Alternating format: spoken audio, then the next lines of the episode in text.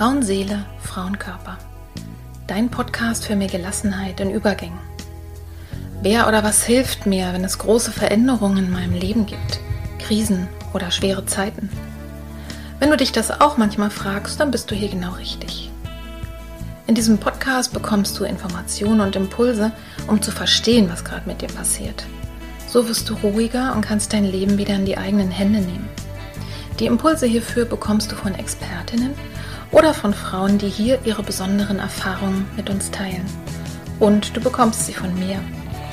Mein Name ist Petra Drachenberg. Ich bin tiefenpsychologische Kunsttherapeutin, Fachbegleiterin für Psychotrauma und Expertin für Frauenleben mit Praxis in Berlin. Wenn du mehr über mich oder den Podcast erfahren möchtest, dann hör gerne in die ersten Folgen rein. Und jetzt wünsche ich dir von Herzen viel Freude mit einer neuen Folge von Frauenseele, Frauenkörper. Hallo und herzlich willkommen. Schön, dass du eingeschaltet hast. Ich begrüße dich bei der neuen Folge von Frauenseele, Frauenkörper. Heute mit dem Titel Ich will kein Mitleid. Ich möchte mich zunächst erstmal bei meinen Stammhörerinnen und Stammhörern so ein bisschen entschuldigen. Ihr habt euch möglicherweise schon gewundert, normalerweise kommen ja ungefähr alle zwei Wochen eine neue Folge raus. Und diesmal ist das sechs Wochen her. Es gab also eine richtig große Pause. Und die erklärt sich dadurch, das habe ich vorher auch nicht gewusst, die erklärt sich dadurch, dass ich ein bisschen Urlaub hatte und danach aber direkt krank geworden bin. Ich hatte Corona nicht besonders leicht, aber auch nicht besonders schlimm, aber das hatte zur Folge, dass ich etwas länger noch keine Stimme hatte. Das heißt, ich war, ja, ein bisschen merke ich es immer noch, dass die Stimme belegt ist und nicht so frei wie vorher. Aber jetzt habe ich gedacht, jetzt kann ich es euch zumuten. und ja, lade einfach mal die nächste Folge hoch, die ich nämlich schon vorher aufgenommen hatte. Und wie das immer so ist, das kennst du bestimmt auch, wenn man krank war, wenn noch irgendwas anderes dazwischen gekommen ist. Und dann gibt es ja auch noch das Leben mit seinen Herausforderungen, mit den ungeplanten Dingen. Dann gibt es so eine Art Rückstau. Und das hat bei mir zur Folge gehabt, dass es eben so lange gedauert hat, ehe heute endlich diese Folge rauskommen könnte. Und ich freue mich wirklich so sehr, weil es ein Thema ist, mit dem ich schon ganz, ganz lange beschäftigt bin, wo ich auch sehr lange mal was drüber machen wollte und jetzt ist es mir endlich gelungen. Denn heute spreche ich mit Steffi, die im wahren Leben anders heißt, aber lieber anonym bleiben möchte. Ihr Motto ist mittlerweile einfach machen oder alles fängt im Kopf an, es ist wichtig, sich liebevoll zu behandeln. Und das war nicht immer so. Steffi hat als 17-Jährige die Diagnose Multiple Sklerose bekommen und ist dann in ein tiefes Loch gefallen, als sie später nicht mehr laufen konnte. Lange wollte ich schon mit einer Frau sprechen, die eine körperliche Beeinträchtigung hat, aber in meinem Umfeld hatte ich bisher keinen persönlichen Kontakt mit einer passenden Person. Ja, und dann bin ich Steffi begegnet in einem Hotel und sie ist mir sofort aufgefallen. Sie war so offen und temperamentvoll und genau deswegen habe ich mich getraut, sie einfach anzusprechen. Eine ganz fremde Frau und dann auch noch im Grunde genommen anzusprechen. Das habe ich ihr auch ganz ehrlich gesagt. Eben weil sie mir so auffiel, aber eben auch weil sie eine Frau im Rollstuhl ist. Und ich freue mich sehr, dass Steffi sich bereit erklärt hat, uns etwas über sich, über ihr Leben und über ihre Erfahrungen zu erzählen. Und das macht sie auf eine äußerst authentische und emotionale Art. Und daher können wir alle was von ihr lernen. Egal, was unser Leben beeinträchtigt oder schwer macht. Folgendes frage ich Steffi in dieser Podcast-Folge. Was ist denn Multiple Sklerose und gibt es einen typischen Verlauf? Ich frage sie, wie die Erkrankung bei ihr verlaufen ist und wie es heute aussieht, wie selbstständig sie lebt. Es geht darum, was ihr geholfen hat, diese Krankheit anzunehmen oder sich zumindest damit zu arrangieren. Was heißt für sie Gleichbehandlung und was wünscht sie sich eigentlich von Gesellschaft und Staat? Dann erzählt Steffi ein bisschen von einem Stammtisch, den sie gegründet hat für junge MS-Erkrankte. Und ich frage sie auch, was sie anderen Betroffenen und auch deren Angehörigen und Freunden so rät. Und es gibt noch eine Besonderheit, eine weitere Besonderheit in Steffis Leben, genau genommen ein kleines Wunder. von dem ich erst im Vorgespräch erfahren habe. Im Alter von 16 hat sie nämlich erfahren, dass der Mann, mit dem sie aufgewachsen ist, gar nicht ihr leiblicher Vater ist. Dieser musste nämlich bald nach Steffis Geburt in sein lateinamerikanisches Heimatland zurückkehren. Von dort aus hat er sie über das Deutsche Rote Kreuz gesucht und letztlich gefunden. Nach dem ersten Schreck, verständlicherweise, ein unfassbares Glück für Steffi, die schon seit frühester Kindheit das Gefühl hatte, dass ihr etwas fehlt, dass sie irgendwie anders ist und dass es da einen Teil in ihr gibt, den sie sich nicht erklären kann. Was das mit ihr und ihrer Sicht auf die Welt gemacht hat, auch darüber sprechen wir in dieser Folge. Ich wünsche dir jetzt ganz offene Ohren und vor allen Dingen ein offenes Herz für dieses sehr schöne Gespräch mit Steffi.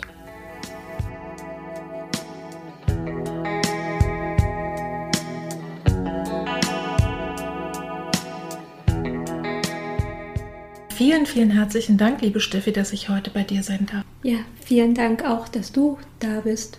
Ich muss mal gleich, bevor wir reinstarten, sagen, wie wir uns überhaupt kennengelernt haben. Wir waren in Rheinsberg in einem Hotel.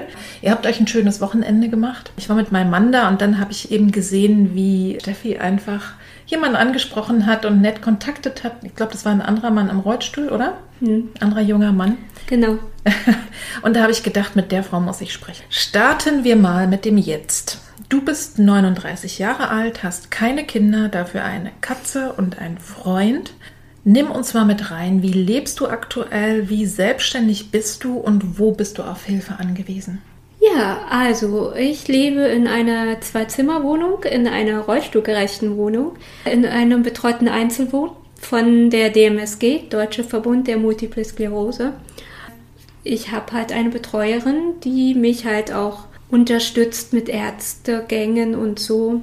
Mein Freund äh, hat äh, auch seine eigene Wohnung mhm. Ähm, und ähm, ich brauche halt auch öfter einfach meine Ruhe, wo ich halt für mich sein kann, damit wir uns nicht die ganze Zeit immer, sage ich mal, äh, auf der Pelle hängen.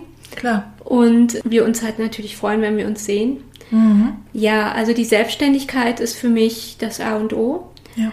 Aber das geht halt leider nur mit einem Pflegedienst, der mich morgens halt eben aus dem Bett holt, weil ich halt eben steif bin und, mhm. und ich bin unheimlich dankbar. Ja, und darum beginnt mein Tag in der Woche um halb sieben und ich fahre zur Arbeit, zu Therapien, also ich habe ein erfülltes Leben, sag ich mal. Mhm. Ja, so kamst du mir auch gleich vor, als ich dich kennengelernt habe. Das heißt, es kommt morgens ein Pflegedienst, der dir einfach hilft, in, auch im Bad oder, oder ist es so, dass sie dir einfach nur raushelfen aus dem Bett und dann machst du den Rest alleine? Nee, also auch ins Bad, sag ich mal. Mhm. Die äh, morgendliche kleine Wäsche. Mhm. Das meiste mache ich natürlich dann auch selber. Mhm. Also wie Zähne putzen und so, das mache ich ja, selber. Ja, ja, das kriege ich hin, ja.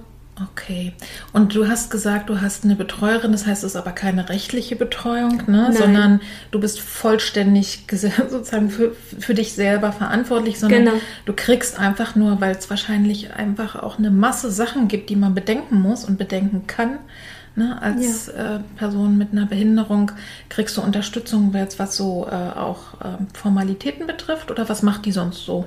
Auch Formalitäten, so äh, eigentlich mache ich das alles selber. Mhm. Das Problem ist halt nur, dass ich mich halt doch zu doll manchmal reinsteige und mein Perfektionismus mir natürlich dann auch im Weg steht und äh, die Betreuerin ist halt dafür da, dass sie mich halt eben unterstützt und dass mhm. sie halt auch sagt, jetzt mach mal Piano und äh, ich erledige das für dich, ja. damit ich einfach lerne, auch Hilfe anzunehmen, weil das ist für mich manchmal sogar heute mhm. noch schwierig. Ja. Ich sag mal, wer möchte gerne Hilfe annehmen? Das ist ein, das ist ein Thema, was wir alle kennen. Aber man soll es ja nicht für möglich halten, dass es tatsächlich einer Person, wir kommen ja gleich auf deine Geschichte, du bist ja schon eine Weile, ne, zumindest auch äh, im Rollstuhl und auf Hilfe angewiesen, dass man sich so schwer daran gewöhnen kann. Das ist auch nicht so einfach. Ne? Genau. Nein, definitiv nicht. Und ich habe manchmal heute noch mit damit zu kämpfen. Äh, ich sage dann immer mit meinen bösen Dämonen, die dann sozusagen oder auch Antreiber genannt. Mhm. Äh, das ist natürlich dann auch immer so eine Sache, aber mein Freund, das ist ja das Schöne, er erdet mich und äh, ja. wir sind halt sehr verschieden, aber trotzdem ergänzen wir uns und das ist halt auch das Besondere bei uns. Das ist schön. Und ich finde eben auch toll, dass wir doch, es gibt sehr, sehr viele Möglichkeiten. Wir sind ja doch in einem, finde ich, doch Sozialstaat, obwohl es immer noch was zu verbessern gibt. Ne? Aber dass es sowas gibt wie ne, betreutes Wohnen, dass man Unterstützung bekommt, ne? dass du eine Betreuung bekommst, für die du nichts bezahlen musst. Oder bezahlst du das? Nein, ich ja. bezahle es nicht. Das bezahlt äh, Tatsache das mhm. Sozialamt. Mhm. Alles klar. Du bist als junge Frau an multipler Sklerose erkrankt. Für alle, die sich überhaupt nicht damit auskennen, kannst du uns mal was über diese Erkrankung erzählen und die Ursache und Vielleicht gibt es auch sowas wie einen üblichen Verlauf oder auch nicht. Also erklär uns mal, was ist MS? Also MS ist eine Autoimmunerkrankung, mhm. ähm, die aufs Nervensystem geht. Das bedeutet, dass unser eigenes Abwehrsystem sich gegen uns selber richtet und dann Entzündung im zentralen Nervensystem macht und dementsprechend kriegen wir halt auch unsere Ausfälle. Also es kommt halt immer darauf an, wo wir die Entzündungen haben. Mhm. Die meisten sind halt im Gehirn oder halt auch im Rückenmark. Mhm. Und bei mir war es halt auch im Rückenmark. Darum kann ich halt leider auch nicht mehr laufen. Mhm. Ja, aber sonst, es gibt so verschiedene Verläufe zum Beispiel die schubförmige MS, wo sich das dann in Schübe aus, äh, also in Schübe ausartet. Man bekommt klassisch Cortison und dann mhm. geht der Schub langsam kontinuierlich zurück. Und es gibt eine Remission. Es gibt aber auch die Verlaufsform, da gibt es keine Schübe, da geht das kontinuierlich. Okay. Dafür gibt es leider keine Medikamente. Okay. Oder man hat halt die schubförmige und kommt dann in die kontinuierliche. Mhm. Wo ich ja leider auch schon drin bin. Ich habe ja die Krankheit ja nun schon diagnostiziert 18 Jahre, aber ich ja. denke auch schon viel länger. Das ist auch bei den meisten MS-Patienten, mhm. die das dann meistens schon vorher eigentlich haben. Nur es ist die Spitze des Eisberges, wenn der Schub dann doch oder die Entzündung dann eben doller wird. Mhm. Und das heißt, wenn so eine Entzündung zum Beispiel im Gehirn ist ne, oder auch im Rückenmark, dann werden entsprechende Bereiche einfach funktionieren dann nicht mehr. Ne? Nein, das ist die Information, weil unser mhm. kompletter Körper besteht aus einem einzigen Informationsfluss. Mhm. Und wenn äh, jetzt als Beispiel, sage ich mal, das Kleinhirn ist halt zum Beispiel für unsere Koordination mhm. zuständig zum Beispiel und ja, und wenn man da halt Entzündung hat, dann hat man halt die Ausfälle. Das bedeutet, man hat mhm. keine wirkliches Gleichgewicht, ja. weil die Information vom Gehirn zu diesem Gleichgewicht ja. äh, unterbrochen ist. Ja, ja. Also ich glaube, ein prominentes Beispiel ist ja Manu Dreier, ne? Manuela Dreier. Genau. Genau. Die, glaube ich, wirklich mittlerweile auch manchmal im Rollstuhl zu sehen ist, aber manchmal auch nicht. Bei der ja. scheint es offensichtlich auch unterschiedlich zu sein. Ne? Ja. Und äh, ich selber habe eine Nachbarin, wo, die auch schon lange immer mal sich gewundert hat, warum sie so müde war ne? und sowas. Also das sind wahrscheinlich genau die Dinge. Ich glaube, MS ist auch eine Ausschlussdiagnose, kann das sein? Es sei denn, es ist so deutlich, dass man, dass die Ärzte gleich drauf kommen. Also dass alles Mögliche getestet wird. Egal. Ist meistens so. Ja. Dass die erstmal alles ausschließen möchten, ne? Genau. Klar. Ne, ehe man dann drauf kommt. Genau. Und es gibt aber aktuell noch kein Heilmittel, oder? Also Nein, außer dieses Cortison nicht. bei den Schüben. Ja, das Cortison halt, dass die Entzündung, wenn es dann der Körper noch zulässt, dass die Entzündungen zurückgehen. Mhm. Heilmittel an sich gibt es noch nicht. Also die sind ja schon sehr am Forschen weltweit, mhm. weil diese Erkrankung gibt es weltweit. Es gibt mehr Frauen als Männer.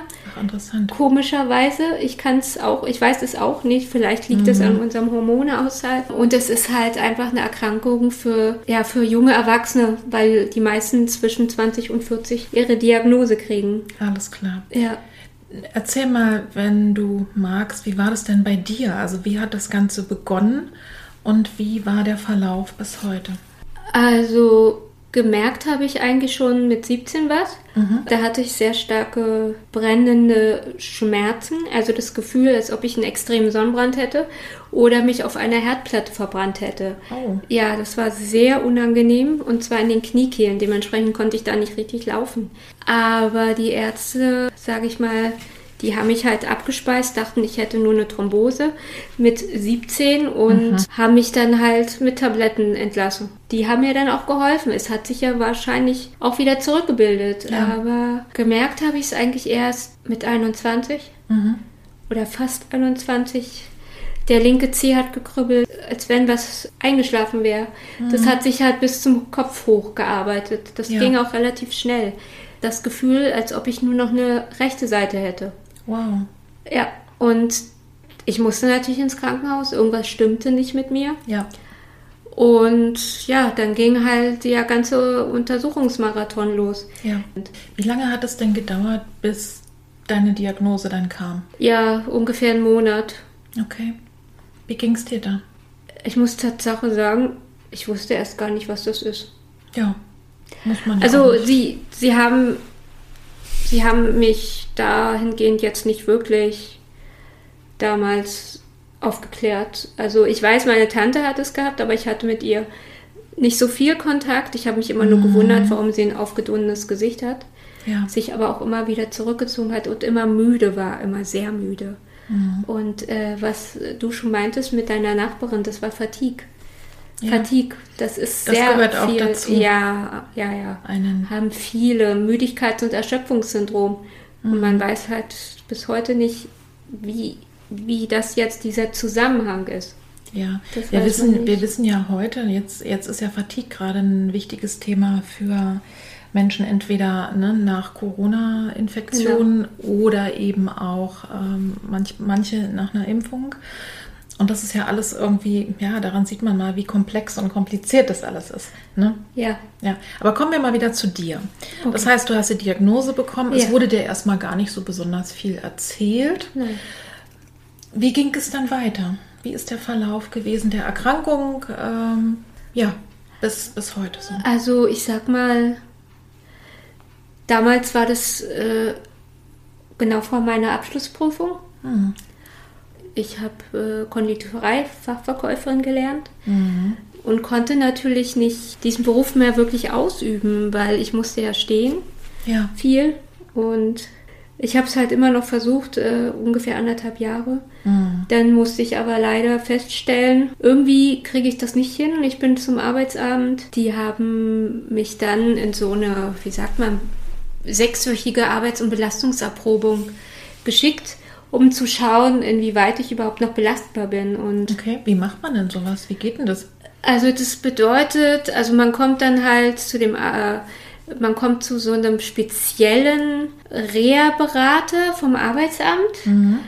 Der vermittelt das dann, weil er möchte ja auch gucken, inwieweit bin ich noch belastbar, was kann ich machen. Und da wird halt eben erprobt, wie ich mit Stresssituationen umgehe, mhm. wie, wie ich es schaffe, sage ich mal, acht Stunden, ja, äh, mhm. am, also mit Pause natürlich, wie ich damit eben klarkomme. Und haben die das an deinem Arbeitsplatz erprobt? Oder Nein. ist es dann irgendwo so eine Reha, wo man, wo du nee, dann Aufgaben kriegst? Oder kann ich Berufs, mir das vorstellen? Berufs, äh, Berufsförderungswerk heißt das. Okay, verstehe. Und was ja. kam da hinten bei raus? Dass ich einen Schub bekommen habe. Ja, Weil es so stressig, stressig war, dass ich das gar nicht mehr konnte. Oh. Dann haben die halt zu mir gesagt, ich sollte doch mal überlegen, mal ein Praktikum in, einem, in einer Schwerbehindertenwerkstatt auf dem zweiten Arbeitsmarkt zu machen. Mhm. Vielleicht wäre das was für mich. Ja. Ich habe mir dann einen Praktikumsplatz gesucht für eine Woche, aber, also nicht aber, äh, es war okay. Und wahrscheinlich erstmal die einzige Möglichkeit überhaupt wieder hochzukommen. Mir wurde ja auch gesagt, ich kann mich ja wieder auch hocharbeiten. Mhm. Und dann kann man ja gucken, inwieweit ich noch belastbar bin. Ja. Ja, das ist ja nur ein Spring Sprungbrett, sage ich mal. Ja, aber ich bin dann halt, meine Laufbahn hat dann halt in einer Schwerbehindertenwerkstatt äh, so geendet. Boah, was heißt geendet? Ich bin bis heute auch glücklich, dass ich in dieser Werkstatt bin, wo ich jetzt arbeite und es ist einfach, ich fühle mich wohl. Ja, was machst du da? Ich arbeite in der Verwaltung mhm. und bin für den Posteingang zuständig. Das heißt, äh, ne, die meisten, glaube ich, wenn, wenn man Schwerbehindertenwerkstatt hört, dann denkt man, da werden so Tüten gefaltet. Ne? Das ist bei uns aber gar nicht so. Nee, Nein, also bei uns gibt es auch gar keine 1 zu 1 Betreuung. Das ist, der Fokus liegt eher auf psychisch Erkrankte, beziehungsweise mhm. halt zwar körperlich behindert oder körperliche Beeinträchtigung ist vielleicht das richtigere Wort. Mhm. Ähm, das, äh, das können die halt einfach nicht. dieser Schlüssel, dieser Betreuungsschlüssel ist halt mhm. in unserer Werkstatt, wo ich arbeite, nicht gegeben. Ja. Und also muss man dann halt eben selbstständig sein. Ja, und deswegen, ja. ich finde es immer nur interessant, wir haben ja so alle unsere Bilder und so Klischees im Kopf, ja, ne? Genau. Dass, äh, dass es da durchaus auch angemessene und fordernde Aufgaben gibt für das, was die Person gerade kann. Ja. Sag mal, und wie viele Schübe hattest du bisher? Hast du das mal durchgezählt? Nee. Kann ich dir gar nicht sagen. Wahrscheinlich zu viele. Ja. Keine Ahnung. Also ich, ich habe irgendwann aufgehört zu zählen. Mhm. Und das heißt, du bist jetzt in der Phase, wo du das Gefühl hast, es wird kontinuierlich ja. schlechter? Also es ist, es ist etwas verlangsamt durch die Medikation. Mhm. Dieser eine starke Schub, den ich damals hatte, wo ich nicht mehr laufen konnte, wo ich halt ja. zusammengebrochen bin. Da hat sich, glaube ich, mein Körper auch nicht mehr ganz äh, erholt. Es ist halt ein anderes Leben. Ja. Wann war das? das 2016. Hm, also es ist jetzt schon eine ganze Weile her. Ja. Und bist du dann in das betreute Wohnen hier gezogen oder war das schon vorher? Nee, erst dann. Ja. Ein paar Jahre später, sag ich mal. Okay. Ich wohne seit 2019 hier. Und wie hast du das dann von 16 bis 19 gemacht mit Rollstuhl und wahrscheinlich keiner behindertengerechten Wohnung? Nein, keiner behindertengerechten Wohnung. Ich war auf der einen Seite gefangen in der Wohnung wir haben aber dann einen Fahrdienst gesucht und auch einen Krankentransport, der mhm. mich dann eben die Stufen hochträgt oder eben runterträgt, weil ja. zu diesem Zeitpunkt es nicht mehr ging, mhm. beziehungsweise gar nicht mehr geht bei mir. Und wo ich dann irgendwann gemerkt habe, es ist besser, wenn ich jetzt in eine rollstuhlgerechte Wohnung ziehe, weil mhm. ich kann davon nicht mehr weglaufen. Ja. Jeder geht, wie gesagt, damit anders um und ich hatte wirklich eine starke Depression. Das kann ich mir vorstellen. Wenn man, das kann man sich einerseits nicht vorstellen, dieses Gefühl, man verliert eine Fähigkeit. Ja. Dir wird eine Fähigkeit geraubt. Ja. Und es ist halt jetzt eben so, ne? Ja. Und man versucht trotzdem das Beste draus zu machen. Durch äh, Freunde und Familie, die haben mir geholfen, einfach mhm. aus diesem Loch auch wieder rauszukommen. Ja. Ich versuche da auch nie wieder runterzukommen oder ja. mich runterzusetzen, runterzuziehen und ja. Und ich sag mal, es ist ja auch tatsächlich, wir haben ja über Trauer gerade gesprochen, ne? es ist eine total angemessene Reaktion. Ich möchte mal wissen, welche Person auf der Welt sagt, ach yippie, jetzt bin ich im Rollstuhl, ne? kann nicht mehr laufen. Das ist eigentlich ganz klar, ne? so eine reaktive Depression in dem Sinne von, wirklich zu kämpfen damit und zu sagen, ich will das nicht. Und deswegen hat es wahrscheinlich auch so lange gedauert, ne, ehe du gesagt hast, ja, okay, ich nehme jetzt eine rollstuhlgerechte Wohnung, als wäre es, unser Gehirn macht ja manchmal komische Sachen, ne, dass es dann ja. denkt, okay, wenn ich in einer rollstuhlgerechten Wohnung bin, dann habe ich damit anerkannt, dass ich nie wieder laufen werde. Ja. Dabei ist es ja so, wenn wie durch ein Wunder ja, irgendwas wäre, dann liegt es ja nicht an der Wohnung, dann könntest du auch wieder laufen, unabhängig davon, wo du wohnst. Ne? Du hast gerade schon angefangen zu erzählen und das ist, glaube ich, wirklich wichtig, weil wir sind ja hier im Podcast bei Frauen in Krisen, in Übergängen, in schwierigen Zeiten. Davon reden wir gerade. Ne? Und davon, wie man aber ins Leben wieder zurückfinden kann. Und Trauer, wie gesagt, ist eine angemessene Reaktion. Da braucht man auch manchmal Zeit. Was hat dir denn geholfen? Und wahrscheinlich Stück für Stück und ganz langsam deine Erkrankung anzunehmen, also nicht gut zu finden, aber zu sagen, das ist in meinem Leben, ja, das ist jetzt so. Man arrangiert sich damit. Und dich zu arrangieren, genau. Also was hat dir denn dabei geholfen? Tatsache, meine Katze. Hm. Also das ist ein, mein Seelentier. Und äh, dann halt eben Freunde, Familie. Ja. Und auch ich selber habe versucht, mich dann wieder hochzukämpfen, weil ich dann gesagt habe irgendwann, es bringt doch nichts, die ganze Zeit immer nur zu trauern und zu sagen, nee, will ich nicht. Das heißt, du hast es dir einfach, du hast mal auch ich, klar und ernsthaft mit dir selber gesprochen. Oh ja, das habe ich nicht nur einmal. Ja, die Fähigkeit haben, glaube ich, nicht so viele Menschen. Ich, ich glaube, dass das ein, eine große Besonderheit an dir ist, dass du dann irgendwann dich so aufrappelst also ich glaube, das ist das, was ich wahrscheinlich schon empfunden habe, als ich dich das erste Mal gesehen habe. So eine Energie. Also wirklich so dieses ich, irgendwann merke ich, das geht nicht mehr und dann mache ich den nächsten Schritt. So eine, so eine besondere Lebensenergie. Ich finde das wirklich sehr bewundernswürdig. Das, was du geschildert hast, darüber gibt es auch einen Podcast. Das heißt nämlich radikale Akzeptanz. Also wirklich zu sagen, das ist jetzt mein Leben ich muss es nicht gut finden, ja, und ich muss es auch nicht wegdrängen, sondern ich darf es erstmal sehen. Und bei der radikalen Akzeptanz ist es so, dass man noch dazu sich erlaubt, das zu fühlen, was in diesem Zusammenhang auch steht. Das heißt zu sagen, ich kann jetzt nicht mehr alleine laufen und das fühlt sich scheiße an. ja. Ich bin jetzt angewiesen auf Hilfe von außen, das gefällt mir gar nicht. Es macht mich traurig, was auch immer. Und indem man es erstmal so nimmt, wie es ist, kommt, also erstens mal brauchst du, verbrauchst du nicht mehr so, so viel Energie dagegen anzukämpfen, weil etwas verdrängen ist anstrengend psychisch. Oh ja. Ne? Und das raubt äh, Kraft, das merke ich auch. Genau, ne? Und, und tatsächlich als nächstes dann, ja, diese Energie kannst du dann da reinstecken und zu sagen, okay, aber was kann ich denn stattdessen tun? Oder was kann ich im Moment tun? Und wo kann ich nichts tun? Und dann muss ich mich aber auch eigentlich im Prinzip nicht drüber aufregen.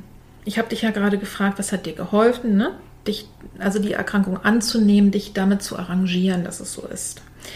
Und was war oder ist in diesem Zusammenhang besonders schwer?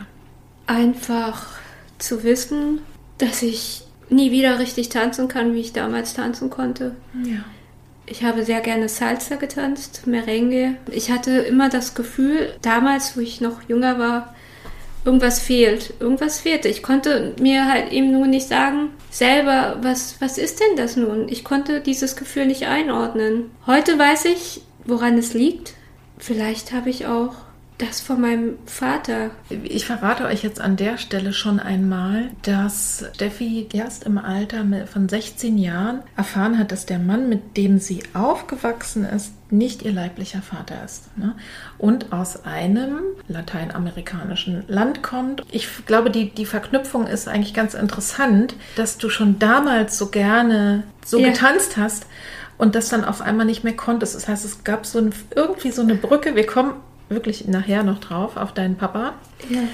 der in Mexiko lebt. Aber das ist dir besonders schwer gefallen. Dieses, dein Temperament, was du so mitgebracht hast und alles diese ganze Freude, die du vielleicht eben auch in den Genen schon hast oder so eine, eine Idee, irgendwo was dahinter, dass du das nicht mehr leben konntest und das ist schwer. Das war sehr schwer, ja. Mhm. Das war sehr schwer. Es gibt ja eben auch Tanzen mit Rollstuhl oder dass man irgendwie Dieser Rollstuhl Oberkörper, hat, das ist, damit kannst du nichts anfangen. Nee, damit kann ich nicht wirklich was anfangen. Mhm. Vielleicht, weil ich mich immer noch dagegen sträube. Das kann natürlich sein. Wie das natürlich in ein paar Jahren aussieht, das weiß ich nicht. Aber mhm. zum jetzigen Zeitpunkt wäre das halt immer noch nichts für mich. Und wenn, dann mache ich ja. es für mich alleine, dass ich mir die Musik anhöre und mhm. ich dann halt äh, Kerzen anhabe und dann einfach nur für mich hatte und dieses Gefühl, dass ich mich treiben lasse. Ja. Das gehört aber mir und das will ich auch keinem zeigen. Das ist dann ja. für hm. mich. Ja. Ja, wir haben ja die Brücke auch gerade gemacht. Es ja, ging ja, ja, darum, was ist schwer. Also schwer war es, davon ja. sich zu verabschieden, zu tanzen, auf alle Fälle. Ja. Ja. Alles, das ganze Leben hat sich verändert. Mhm. Man ist auf Hilfe angewiesen. Und dieser Sprung, es zu erlernen oder es vielleicht auch zu akzeptieren, wobei ich es nie akzeptieren kann. Wie gesagt, ich hatte ja gesagt, arrangieren. Und ich dann immer wieder gekämpft habe und es dann selber versucht habe und immer wieder gemerkt habe, es hat irgendwo keinen Sinn. Warum tust du dir das an? Aber das ist dieser, dieser Antreiber halt immer noch in mir und. Mhm. Das heißt, wir dürfen jetzt einfach mal Steffi erleben, wie sie mitten im Prozess ist. Ne? Wir sind nämlich alle Menschen und lernen Stück für Stück. Und ich meine, ich sage das jetzt mal aus meinem fast 60-jährigen erwachsenen Ich, so jung wie du bist, ich traue dir alles zu. Ich traue dir auch zu, dass dieses Ankämpfen ne, gegen, gegen sich helfen lassen, dass es wahrscheinlich Stück für Stück äh, da doch kommt. Dass du dich nicht nur arrangierst, sondern es vielleicht irgendwann radikal akzeptieren kannst. Ne? Auch mit den es ist besser. Gegebenheiten, die dazukommen, dass es ja. nicht schön ist. Also es fällt niemandem leicht. Und wir wollen hier auch nicht irgendwelche ne, Klischees von der glücklichen, superglücklichen Frau im Rollstuhl zeichnen. Es ist nämlich Blödsinn. Du sagst es. Genau. Nee, wirklich jetzt, Ja. also Ja. du sagst es ja. einfach anzuerkennen, dass es einfach auch doof ist. Du hast im Vorgespräch auf meine Frage, was du dir wünschst, also was du dir wünschst als Frau im Rollstuhl, sage ich mal. Das war, war so, das war ja auch das, also das Merkmal, warum ich dich angesprochen habe, ist einmal, weil ich dich so eben einfach so außergewöhnlich positiv und lebendig erlebt habe, aber natürlich auch, weil du sichtbar erkennbar das aus einem Rollstuhl heraus gemacht hast. Ja. Ganz klar. Das heißt, du wirst erstmal auch immer so wahrgenommen. Ne? Das ist das Erste, ja. Wahrgenommen, aber auch abgestempelt. Also als ich dich gefragt habe, was du dir wünschst, hast du gesagt, du möchtest Gleichbehandlung. Was heißt das denn für dich und wo erlebst du Ungleichbehandlung? Ich meine, das Schöne ist ja, wir leben in Berlin und es gibt einen Fahrdienst für Rollstuhlfahrer, wie Taxi, sage ich immer, nur für Rollstuhlfahrer. Das heißt ja schon so ein bisschen Teilhabe am Leben. Man hat ja schon die Möglichkeit, von A nach B zu kommen.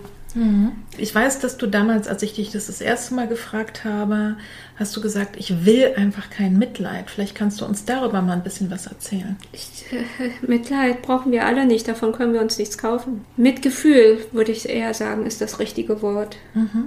Was heißt das Man- für dich? Man muss nicht, ich sag mal zum Beispiel, was es für mich bedeutet, wenn ich dann schon mal sage, was ich habe, dass die Leute dann immer so mitleidig, oh, das tut mir ich so. Nein, es ist alles in Ordnung, sondern einfach ganz normal behandelt werden. Ein Beispiel kann ich geben, wo ich damals noch äh, gearbeitet habe auf dem ersten Arbeitsmarkt und wo ich auch noch laufen konnte, aber schon die Erkrankung hatte Ja.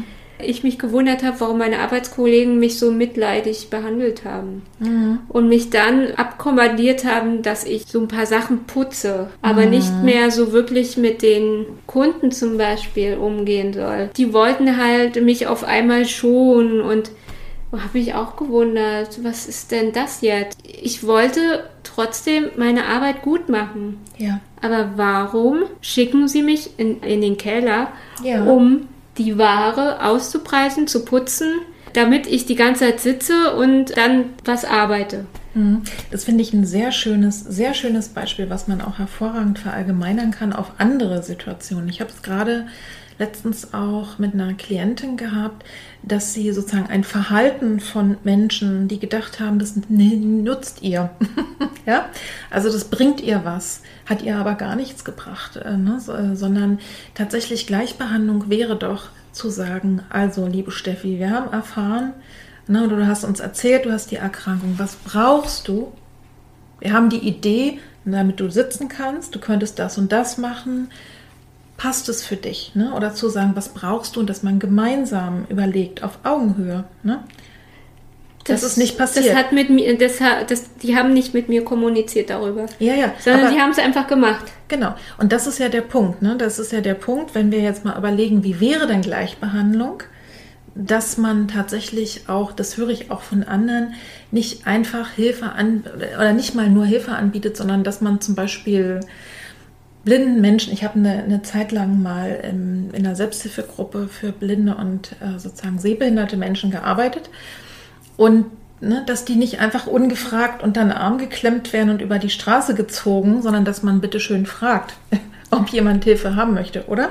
Genau, zum Beispiel. Genau. Genau. Ja, Die Menschen einfach mit reinnimmt und auf mit, Augenhöhe behandelt. ja, einfach abholt, sage ich immer. Die Leute einfach abholen. Mhm. Und Wenn du mal an deinen Alltag denkst, jetzt irgendwas, egal. Ja. Ne? Du bist ja mit dem Auto unterwegs, sonst hier in deiner Wohnung, aber jetzt mal keine Ahnung, du bist irgendwo draußen und vielleicht ist es gerade schwierig, keine Ahnung. Was und dann ist da so ein Passant und überlegt, ja Mensch, wie kann ich denn der, der Frau helfen? Also fällt dir da ein praktisches Beispiel ein, wie du dann angesprochen werden wolltest oder was du nicht willst? Ich meine, wenn ich Hilfe brauche, dann frage ich. Es gibt auch viele, denen ist das unangenehm und die fragen erstmal gar nicht, weil Also viele behinderte Menschen, ja, meinst du? genau. Ich sag mal für Menschen, die sich das nicht trauen zu fragen. Klar könnte man dann zu demjenigen hingehen und sagen, ich habe sie gesehen brauchen Sie irgendwie Hilfe? Genau. Kann ich Ihnen Ja, behilflich ich sein? Genau, Genau, kann genau, ich Ihnen genau. helfen? Also schon alleine das, ne? Ja. weil niemand möchte ungefragt, dass irgendjemand Ja, irgendwas für ihn macht oder mit ihm oder ihr macht. Genau, Ne? ja, ja, ja, genau. genau. Und so die mitleidigen Blicke. Ja, die gibt's leider in der Gesellschaft überall. Mhm. Ich habe gelernt, damit äh, es auszublenden. Und es ist mir mittlerweile auch egal. Mhm. Ganz ehrlich. Also ich sage das mal als nicht ne, körperlich beeinträchtigte Frau. Ich habe gestern beim, ich überlege gerade wo, ich weiß es gar nicht mehr, irgendwo, wahrscheinlich was, was beim, im, beim Einkaufen, also vorgestern, habe ich einen Mann gesehen beim Einkaufen im Supermarkt, genau mit seiner Frau. Der hatte eine Beinprothese ab dem Knie und die hat er offen getragen.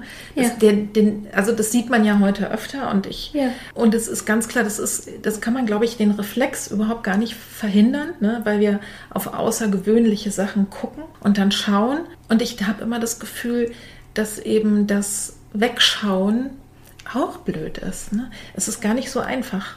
Also, Ja, also ich, hab, ich vermute einfach, dass sich manche Menschen in dem Moment hilflos fühlen und wissen gar Ja. nicht, was sie, wie sie jetzt äh, auf eine Situation reagieren sollen.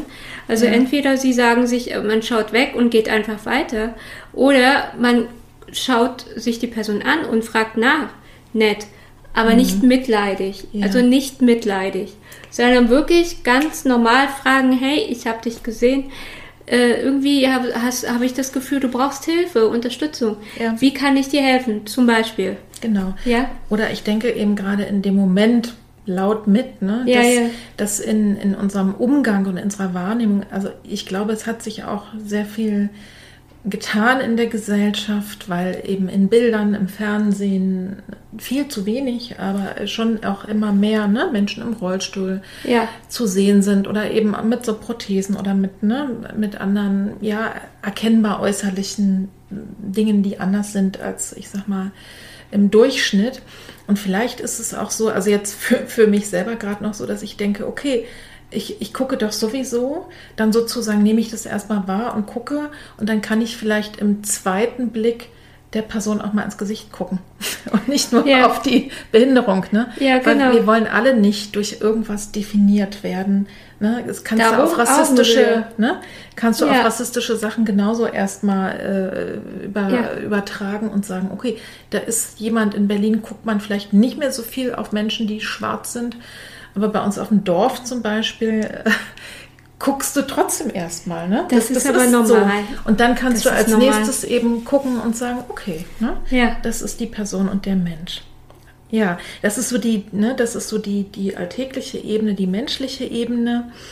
Was wünschst du dir denn darüber hinaus von der Gesellschaft und vom Staat? Du hast ja gesagt, es gibt schon ein paar gute Sachen, ne? haben wir ja schon gesehen, was es da möglich ist. Aber was wünschst du dir vielleicht darüber hinaus? Es kann ja immer noch besser werden.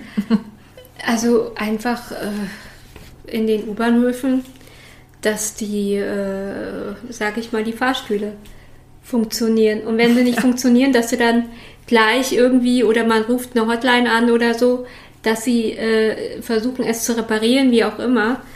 Zum Beispiel, das ist ja auch schon ein, eine Behinderung für uns, Ja klar. ja, dass wir da nicht hin können. Ja, oder in Restaurants, da gibt es immer noch so wenig Behindertentoiletten. Es, es fehlt halt einfach so schwer, äh, ein passendes Restaurant, ein Café zu finden, was rollstuhlgerecht ist. Weil es halt immer noch so viele Cafés oder halt Restaurants gibt, wo es halt eben fehlt. Ja. Oder wo es halt einfach die Barrieren einfach noch viel zu hoch sind. Ja, ja. Zum Beispiel. Und wir und ich da halt nicht rein kann. Mhm. Ja, Das ist halt, da fühle ich mich dann schon so ja ausgeschlossen. Genau, das ist ja auch eine Ungleichbehandlung. Ja. Ne? Ich komme einfach nicht überall hin. Ja. Und ich sag mal, alles, wo du mit dem Rollstuhl nicht durchkommst, kommst du mit dem Kinderwagen auch nicht hin. Das und stimmt. kommst du auch nicht mit dem Rollator hin. Ne? Ja. Also auch das betrifft ja nicht nur die Menschen im Rollstuhl, sondern eben auch ältere Menschen, die ne, auf den Rollator zum Beispiel angewiesen sind. Auf alle Fälle. Ja, das ist echt traurig, ja. Also ich empfehle mal allen Menschen, aber das ist jetzt wieder die persönliche Ebene. Ich habe letztens mal ausprobiert, wie es ist, im Rollstuhl zu sitzen und wie das so aussieht und wie man so angeguckt wird und was, was einen so, ja, worauf man so zu achten hat, weil ich mit meiner zehn Jahre älteren Schwester unterwegs war und die ist zeitweise auf einen Rollstuhl angewiesen, kann aber zeitweise noch laufen. Und dann habe ich eben gesagt, lass uns mal tauschen. Also ich merkte, ihr, ihr ging es besser, sie konnte laufen und wollte auch gerne. Und dann hat sie mich geschoben, konnte sie sich auch gleichzeitig festhalten. Und es war schon eine sehr, sehr interessante Erfahrung für mich. Ich glaube, sowas müssten eigentlich Schüler und Schülerinnen und wahrscheinlich müsste man Politikerinnen und Politiker und insbesondere die für Stadtplanung zuständig sind. Das ist eine und gute Idee. Alle mal reinsetzen, mal so für zwei Tage ja. und dann sollen sie mal sehen. Das ist eine gute Idee. Gute Idee, ne? Leider wird es aber wohl nicht in der Realität stattfinden, aber guter Ansatz ist es. Also ich erlebe schon, dass, dass es Bemühungen gibt auf allen Ebenen, aber leider ist es ja. eben so wie bei vielen anderen Dingen auch, dass es meistens erst Gesetzesinitiativen gibt, wenn mal jemand an der Schlüsselposition ist, der oder die das irgendwie persönlich an sich selber erlebt hat oder in der Familie. Ja? Und das, ja. das ist eben einfach so. So sind wir Menschen. Was ich mich auch gefragt habe, macht es irgendwie einen Unterschied, ob ein Mann oder eine Frau im Rollstuhl sitzt? Naja, wir werden meistens halt als hilfloser gesehen. Okay. Natürlich haben Männer meistens mehr Kraft als Frauen. Ja. Man braucht dahingehend natürlich auch Unterstützung. Ja, und wie ist es mit Klamotten? Hast du da die gleiche Auswahl wie Frau, die nicht im Rollstuhl sitzt? Nee, nicht wirklich. Also ich würde jetzt zum Beispiel kein Kleid mehr anziehen, mhm. weil ich natürlich Angst habe, dass sie mir unter den Rock gucken. Oder wenn jetzt, sage ich mal, ein Windstoß kommt, wäre es natürlich auch nicht schön. Mhm. Da muss man natürlich schon mehr drauf achten. Ja, ich hätte jetzt eher gedacht, es ist leichter vom Anziehen, dass man sich nicht in so eine Hose reinwürgen ja, muss. Das, da, du hast schon recht, klar. Oder man muss halt eben gucken, dass man das Kleid so weit festhält, dass mhm. das erst gar nicht passiert. Ja. Natürlich, ich ziehe gerne Kleider an. Mhm. Also schon angenehmer. Mhm. Und es ist schon schwierig, zum Beispiel eine Leggings anzuziehen. Das kenne ich auch. Mhm. Also ohne Hilfe schaffe ich das auch gar nicht. Ja. Wie gesagt, ich sehe da jetzt nicht so wirklich Unterschiede. Ja. Das war jetzt also ich, tatsächlich ja, ja. einfach erstmal eine Frage. Ne? Ja, Aber also interessant ist ja schon mal, dass du generell vielleicht als hilfloser wahrgenommen wirst. Und ich glaube, sozusagen wir alle, oder zumindest ich habe jetzt so Bilder am Kopf, ne? wenn man so Rollstuhl, dann hast du da so einen athletischen Typen. Also das wird dann vielleicht noch eher als cool, also zumindest bei Jüngeren, ne, ja, als ja. cool wahrgenommen als bei einer Frau. So ist es vielleicht einfach. Ja. Wir werden ja alle irgendwie gesehen, gelesen und eigentlich im Grunde genommen hatten wir ja das gerade, ne? dass es viel wichtiger ist zu schauen, was ist das für ein Mensch, den ich da vor mir habe. Ja, was ich auch sehr interessant fand, als wir telefoniert haben, du engagierst dich ja auch für die Belange betroffener Menschen. Also du hast zum Beispiel einen Stammtisch gegründet für junge MS-Erkrankte und sogar eine Auszeichnung bekommen. Erzähl uns mal was darüber. Ich wurde mit dem Pia Nebauer Preis ausgezeichnet, mhm. dass die DMSG jedes Jahr halt Auszeichnungen vergibt für verschiedene Thematiken, wo man sich für MS-Erkrankte einsetzt. Ich habe mich damals in Berlin für junge MS-Erkrankte, hatte ich überlegt, gibt es dann eigentlich schon so einen Stammtisch? Ich möchte, wenn ich mich mit jemandem treffe, dann ist das wie, als ob sich Freunde treffen und dann erzählt man sich halt was. Mhm. Was machst du? Wie machst du das? Und so eine Sache, dass man halt mhm. einfach mal in eine Bar geht und ganz locker. So eine Selbsthilfegruppe ja, ist, ja. Äh, hast du für dich, aber hast du so für dich erlebt, dass es so problemzentriert ist vielleicht, ne? Ja. Äh, und der Stammtisch, das heißt für dich einfach Menschen, die genau wissen oder zumindest ahnen, wie es der anderen Person geht und dann sind die auch noch jung, ja, treffen sich einfach und tauschen sich aus und haben eben auch Spaß, ja? Ja, mehr oder weniger. Es kommt halt immer drauf an und jeder ist ja von einem, vom Typ her anders, aber mhm. ich muss zu meinem Bedauern gestehen, dass in letzter Zeit es etwas schwieriger für mich wird, da weiter irgendwie so Treppen immer zu arrangieren, weil es ist schwer. Ja, wir sind älter geworden. Jeder hat irgendwie Familie gegründet mhm. oder benötigt nicht mehr den Stammtisch. Ja. Und deswegen ist ja der Stammtisch letzten Endes ja auch gegründet worden. Sprungbrett, um zu gucken, ist das was für mich und ja. vielleicht will ich ja selber meine eigene Gruppe äh, ins Leben rufen. Genau. Zum Beispiel. Das heißt ja auch bei weitem nicht, dass man das ne, immer und ewige Zeiten machen muss. Nee. Vielleicht äh, gründest du demnächst einen Stammtisch für junge Rollstuhlfahrerinnen, die gerne Salsa tanzen. Da muss man auch mal gucken. Es ist heutzutage ist alles möglich. Genau, also, in Berlin erst recht. Ne? Ja, wollte das ich ist das sagen. Schöne, wenn du jetzt ja. nicht auf dem Land bist ja. und für alle vielleicht Betroffenen, die zuhören, ich denke, es ist immer lohnenswert zu gucken. Und du würdest wahrscheinlich einfach sagen, wenn dir was fehlt, mach's doch. Ja, das ist die Devise. Einfach machen. Einfach machen und mal ausprobieren. Einfach machen, genau. Genau. Ne? Und das kann man auch wiederum auf alles beziehen. Was rätst du denn jetzt nochmal einmal in Bezug auf die Erkrankung? Oder auch das im, im Rollstuhl sein oder vielleicht auch, wenn es eine andere körperliche oder auch psychische Beeinträchtigung gibt. Was rätst du denn ganz allgemein Betroffenen und vielleicht auch deren Angehörigen und Freunde? Sich informieren. Das ist erstmal das A und O, sich informieren. Mhm. Sich an Vereine wenden. Jetzt, was unsere Erkrankung angeht, an die DMSG. Mhm. Ja, da gibt es auch Sozialarbeiterinnen, die sich Zeit nehmen für einen und halt mhm. auch für Angehörige. Muss man da eintreten, bevor man da Hilfe kriegt? Also bei der DMSG sollte man, glaube ich, Mitglied sein, wobei der Mitgliedsbeitrag ist jetzt nicht zu hoch, ja. aber natürlich, wenn man Mitglied ist, kriegt man mehr Unterstützung. Ja, das ist ja auch okay. Erstmal ja. zu wissen, dass es sowas überhaupt gibt. Ne? Das ist super. Also mhm. würde ich auch jedem raten. Da werden wir, ich werde mal den, werde es mal verlinken. Es ja. gibt mehr Hilfe, als man sich so vorstellt. Natürlich gibt es viel Hilfe. Aber im Internet soll man nicht immer alles glauben. es gibt, was unsere Erkrankung angeht, gibt es zwei Seiten, die sehr seriös sind. Mhm. Das ist die amsel.de oder dmsg.de. Das finde ich einen ganz wichtigen Punkt. Das ist wichtig, ganz wichtig weil da manchmal im Internet so viel Nonsens steht, da sollte man das nicht immer glauben. Vor allem, wenn man dann hört, ja, MS, ach, die wird doch wieso im Rollstuhl landen oder er wird wieso im Rollstuhl landen. Nein, eben nicht. Das kann ja? man, glaube ich, mal ganz allgemein wirklich das sagen. Ist es. Wenn eben. man ganz frisch eine Verdachtsdiagnose ja. hat oder eine Diagnose, bitte nicht googeln. also ich habe mal, Nein. ich weiß gar nicht mehr in welchem Zusammenhang, da hat mir dann jemand auch erzählt, dass die dann gesagt hat, Schatz, du googelst das mal ja. äh, und erzählst mir dann nur das, was hilfreich ist oder guckst es dir nochmal genauer an. Genauso, es gibt ja auch Blogs und alle möglichen Sachen, ne, wo dann wirklich Leute, die richtig miese Erfahrungen gemacht haben, sich da auskotzen. Also sich, dass man da ja, einfach, äh, dass man da wirklich auch genau hinguckt und sich das wirklich überlegt und auch keinen Scharlatan aufläuft.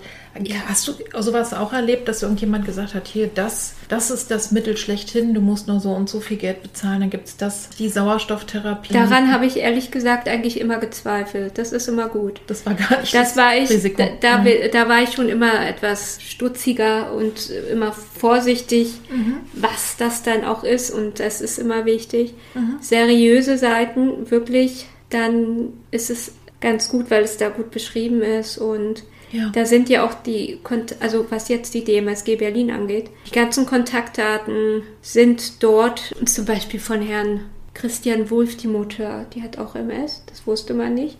Mhm. Und er hat sich damals oder engagiert sich immer noch im Hintergrund immer noch für ja. MS-Betroffene, was ich halt gut finde, weil er ist ein smarter Mensch. Der ja, ist cool. Also, auf alle Fälle. Und das ist das, was wir, was wir vorhin hatten, ne? dass es oft erst über den persönlichen Bezug geht. Also du, ja. du rätst einfach Leuten, äh, ne, informiert euch erstmal und informiert euch aus seriösen Quellen. Und was ich so ein bisschen mithöre bei dir, ist dieses, es gibt mehr Unterstützung, als man erstmal glaubt. Auf jeden Fall. Ja. Gebt bitte nicht, nicht auf. Genau. Das Wirklich. wollte ich hören. Ja. ja. Also es gibt auch, es gibt auch nicht nur Gründe, äh, zu trauern, verzweifelt zu sein, sondern es gibt durchaus auch Gründe, Hoffnung zu haben. Und vor allem, wenn ich überlege, wäre ich nicht krank geworden, hätte ich meinen Freund zum Beispiel nie kennengelernt. Ja. Ja, also man kann auch neue Kontakte knüpfen. Ja. Interessante Kontakte zum Beispiel knüpfen. Ja. ja. Und es gibt eben auch ein, trotz aller Einschränkungen, ein lebenswertes Leben auch mit dieser Erkrankung. Ich sage immer, alles fängt im Kopf an. Ja. Ich denke, das ist das Wichtigste, mhm. wie man darüber denkt und wir, es ist wichtig, mit sich selber liebevoll umzugehen. Wir sind dazu gepolt, immer negativ zu sein, zu denken oder zu sagen, oh, bist du blöd, kannst du das wieder nicht? Nein, mach das bitte nicht. Aus meiner eigenen Erfahrung, mach das bitte nicht. Mhm. Sondern seid lieb zu euch, seid lieb zu euch. Mhm. Tief durchatmen. Ich kann es nur von meiner ja. Warte sagen, äh, tief durchatmen. Vielleicht so ein bisschen in die leichte Meditation zu gehen. Mhm. Dann klappt das.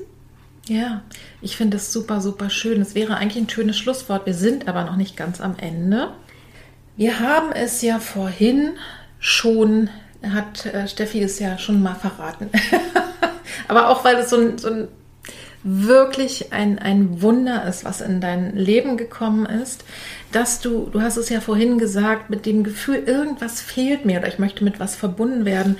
Tatsächlich ist es so, dass du durch Zufall im Alter von 16 Jahren erfahren hast, dass der Mann, mit dem du aufgewachsen bist, nicht dein lehrblicher Vater ist, sondern dass dein Vater aus Mexiko kommt und seit langem schon dort wieder lebt. Das heißt gar nicht in deiner Nähe. Ja. Und in dem Moment hast du gewusst, warum du dieses Gefühl immer hattest. Magst du uns denn erzählen, ja, wie du mit ihm in Kontakt gekommen bist, wie du heute mit ihm in Kontakt bist und was es mit dir gemacht hat? Damals hatte ich vom Deutschen Roten Kreuz einen Brief im Briefkasten, dass mich jemand sucht. Ich habe mich gewundert, äh, wie jetzt. Und dann stand halt der Name meines Vaters mhm.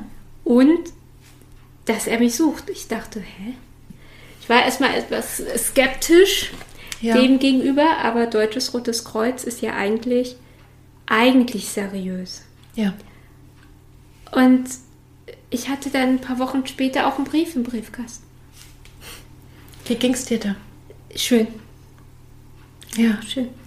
Ich hatte Fotos von meiner Schwester, von mein, meiner Tante und einfach, ich hatte Bilder. Ja. Und ich dachte, wie, und das ist jetzt meine Familie.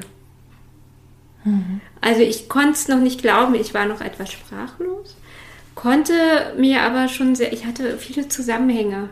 Dieses Gefühl, da fehlt irgendwas. Ja, du hast gespürt, ja. da passiert jetzt gerade was Wichtiges ja. und da passiert was Wunderschönes, obwohl es man erstmals nicht glauben kann.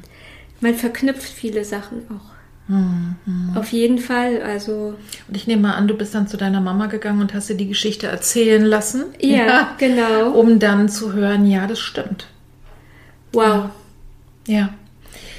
Ich weiß, du hast mir erzählt, du hast weiterhin Kontakt, na, sogar jede Woche ihr telefoniert, oder? Ja, ja, ja, wir telefonieren. Wir waren ja, äh, ich war jetzt letztes Jahr mit meinem Freund wieder dort für zwei Wochen. Ja, das heißt, ihr habt euch auch ja. rein körperlich gesehen.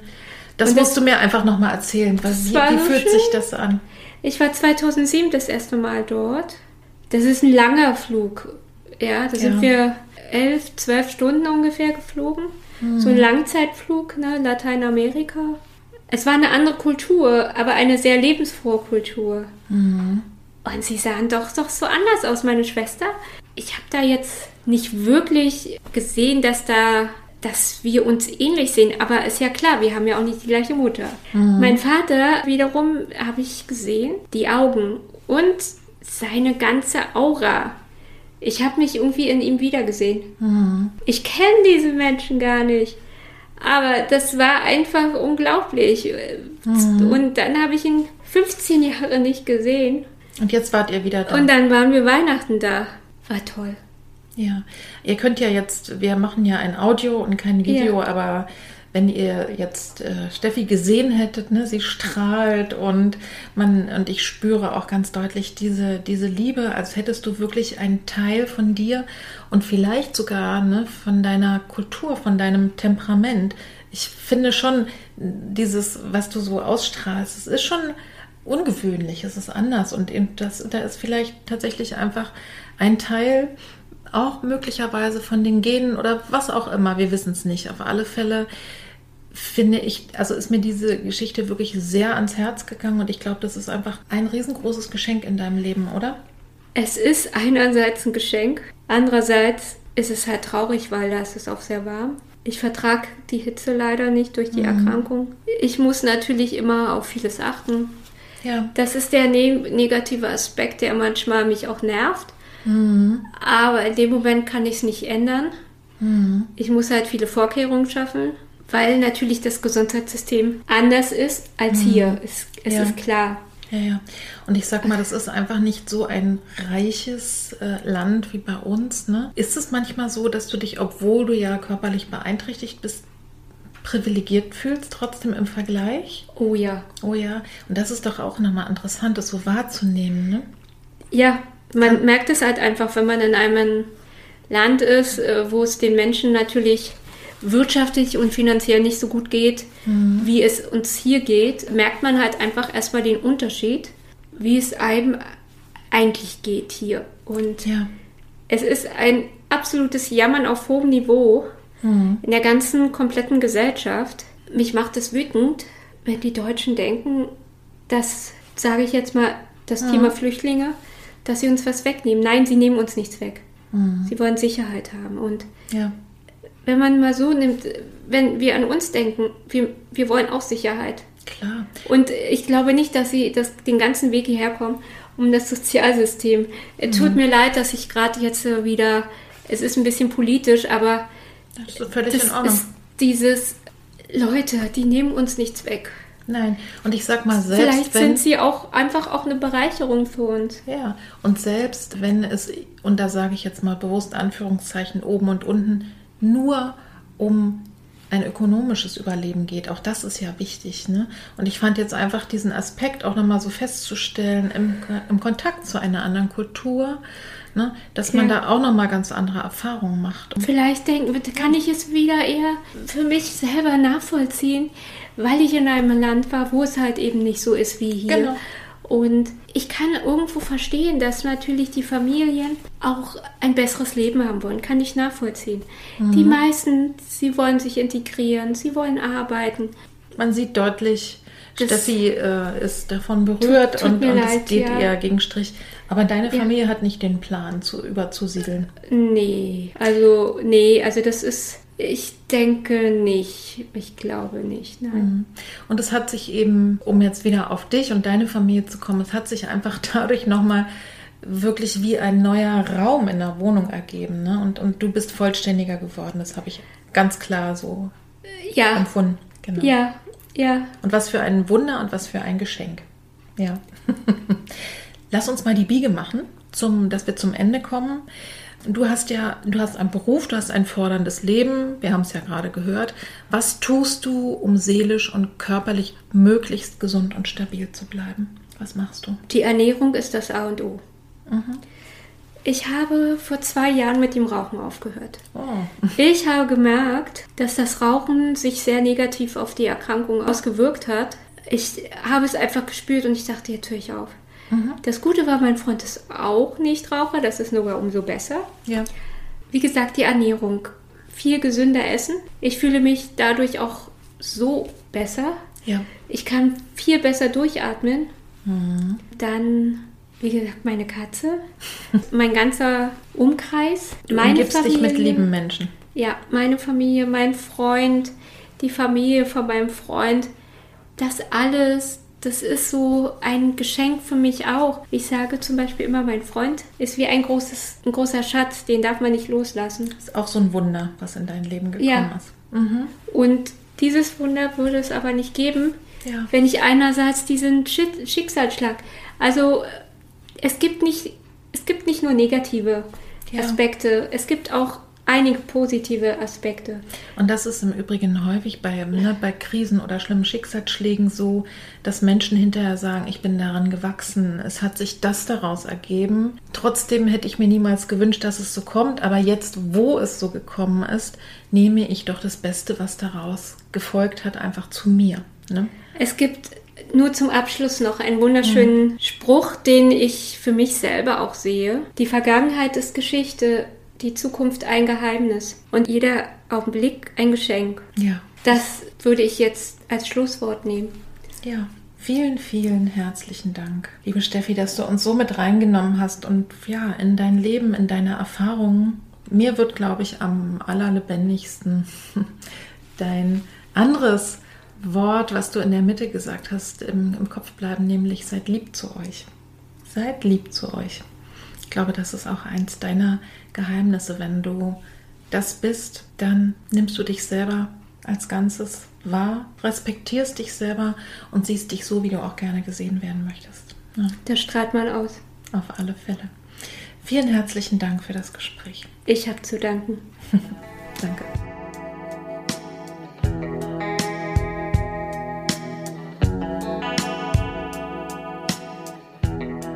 Ich weiß nicht, wie es dir jetzt geht, aber als Steffi spontan im Verlaufe des Gespräches gesagt hat, sei lieb zu dir und gib nicht auf, habe ich eine Gänsehaut bekommen. Denn wer, wenn nicht sie, kann uns das sagen?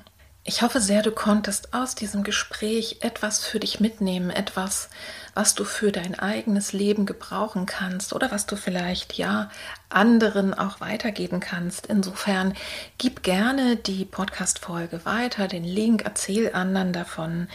Denn die Geschichte von Steffi, die sollte doch einfach so weit wie möglich in der Welt sich verbreiten und ganz viel von ihren positiven Anliegen ja einfach in die Welt kommen. Und das Schöne finde ich eben, dass wir hier keine toxische Positivität haben, also keine Erfolgsgeschichte. Ne? Die Frau im Rollstuhl, die strahlt, die super glücklich ist, weil das irgendwas mit ihrem Leben gemacht hat, was, was dann jetzt positiv ist, sondern tatsächlich, wir erleben hier eine Frau, die uns ihre Geschichte erzählt und die Größe dieser Person, die immer wieder und jeden Tag neu damit ringt und aber eben auch erfolgreich damit ringt, ihr Leben zu leben und auch das Schöne zu sehen und eben auch das Schöne, was sich möglicherweise aus dem Schweren ergeben hat. Also es hat mich sehr, sehr beeindruckt und ich gehe davon aus, dir wird es ähnlich gehen. Ich durfte übrigens kurz nachdem wir fertig waren mit dem Gespräch, ich hatte also gerade den, äh, die Geräte ausgestellt und zusammengepackt, da gab es einen Videoanruf bei Steffi und tatsächlich war der Papa dran und auch die Familie, also die Halbschwester und noch irgendwelche Tanten, glaube ich. Die konnte ich also noch einmal kurz sehen, habe ihnen zugewunken und konnte aber vor allen Dingen auch dann beim Zusammenpacken einfach miterleben, wie viel Liebe, wie viel Verbundenheit einfach da ist. Also es hat mich sehr, sehr berührt, das wahrzunehmen und zu erleben. Und wenn du auch eine Geschichte zu erzählen hast, vielleicht mit einer Herausforderung, etwas, was du aus dem Leben gelernt hast, wo du gerne was weitergeben möchtest, dann melde dich doch gerne bei mir und vielleicht wirst du demnächst dann einmal hier zu Gast sein bei Frauenseele, Frauenkörper. Und passend zu dem, worüber Steffi und ich dann auch noch gesprochen haben, nämlich ja über die Art und Weise, wie man ein Schicksal auch annehmen kann oder auch Dinge, die wirklich sehr schwer sind. Passend dazu findest du den Link zur Folge Radikale Akzeptanz, worüber ich mit Steffi gesprochen habe. Und zum Thema der Geflüchteten kann ich dich sehr einladen, dir die Ad 50 anzuhören. Auch da findest du den Link in den Shownotes. Da erzählt nämlich Mohammed aus Syrien, ein junger Mann, seine Geschichte, wie er hierher gekommen ist und warum und was ihm unterwegs begegnet ist. Unfassbar berührend auch. Und die Folge heißt, wir sind alle anders als die anderen. Und die Links von der DMSG und auch von Amsel, über die Steffi gesprochen hat, die findest du hier auch. Wenn dir diese Podcast-Folge jetzt weitergeholfen hat, wenn sie dir gefallen hat, dann kannst du natürlich auch gerne noch weiter stöbern, denn es gibt sehr, sehr viele schöne und spannende Geschichten von ja, Lebensexpertinnen in meinem Podcast insgesamt. Und es gibt auch etliche Folgen, wo du in diesem Podcast erfahren kannst, wie du selber ein bisschen zur Ruhe kommen kannst. Also stöber gerne mal rum.